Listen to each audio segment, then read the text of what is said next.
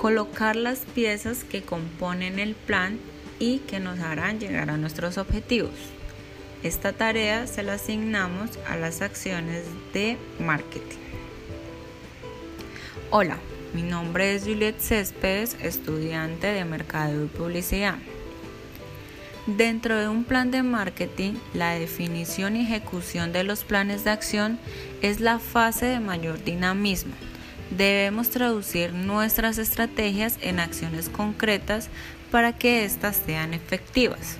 Nuestros planes de acción tienen que ser supervisados y ejecutados por un responsable en los plazos previstos mediante un calendario de acciones. Además, tenemos que asignar los recursos humanos, materiales y financieros, evaluar los costes previstos y jerarquizar la atención y dedicación que se debe prestar a dichos planes en función de su urgencia e importancia. En cuanto a la naturaleza de las acciones de marketing, estas harán referencia a los elementos del marketing mix. De lo que se trata en esta etapa del plan es concretar de manera exhaustiva las estrategias, detallando las acciones que vamos a poner en marcha para poder llevarlas a cabo. Tipos de acciones de un plan de marketing. Cualquier empresa, sea cual sea su nicho de mercado, su tamaño o su presupuesto tiene una misión final, la de llegar a los consumidores y conseguir que se conviertan en clientes de la empresa. Para conseguir que los consumidores se vuelvan clientes es necesario trabajar creando acciones de marketing y actualizándolas. Hay algunas acciones fundamentales que debes realizar si quieres que tu empresa tenga una buena estrategia de marketing y aquí te hablaré alguna de ellas. Primero, la imagen. Es importante conseguir que tu nicho de mercado te tenga posicionado en su imagen y consiga reconocer tu logo o tu nombre. Por lo tanto, crea una imagen cohesionada donde todos los elementos corporativos sigan una misma línea para que no resulte confuso. Segundo, el cliente. El cliente es lo más importante. Debes dedicar esfuerzos en conocer y analizar a tus clientes, saber dónde están, cuáles son sus gustos, qué opinan de ti y de tu competencia o cuáles son sus inquietudes o, necesidades.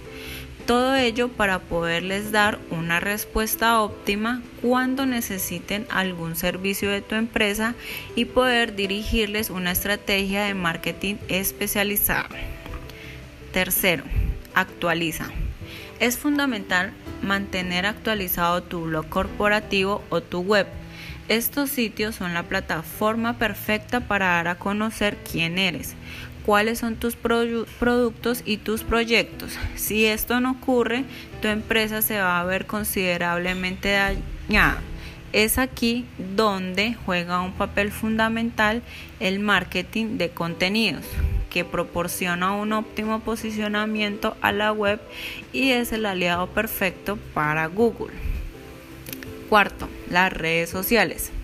Estar en las redes sociales es fundamental tus clientes se encuentran en ellas y entrar en ellas es una oportunidad de posicionar tu marca, promocionarte, analizar y escuchar a tus clientes. Si una marca no se encuentra en alguna red social, está dando a entender que no existe. Quinto, comunícate. Anunciarte y comunicar lo que haces es, puede llegar a ser una gran oportunidad para que tu mercado te conozca. No es necesario gastarse una gran cantidad de dinero, puedes hacer acciones muy interesantes adaptando tu presupuesto. Y por último, el sexto, aporta. Para conseguir ser la elección final del cliente, debes aportarle algo novedoso y relevante para su negocio. Aportar valor conseguirá que te recomienden dándote a conocer por otros sectores y consiguiendo que a la larga tengas más venta. El contenido que crees debe ser siempre relevante, diferente y tener un contenido de calidad.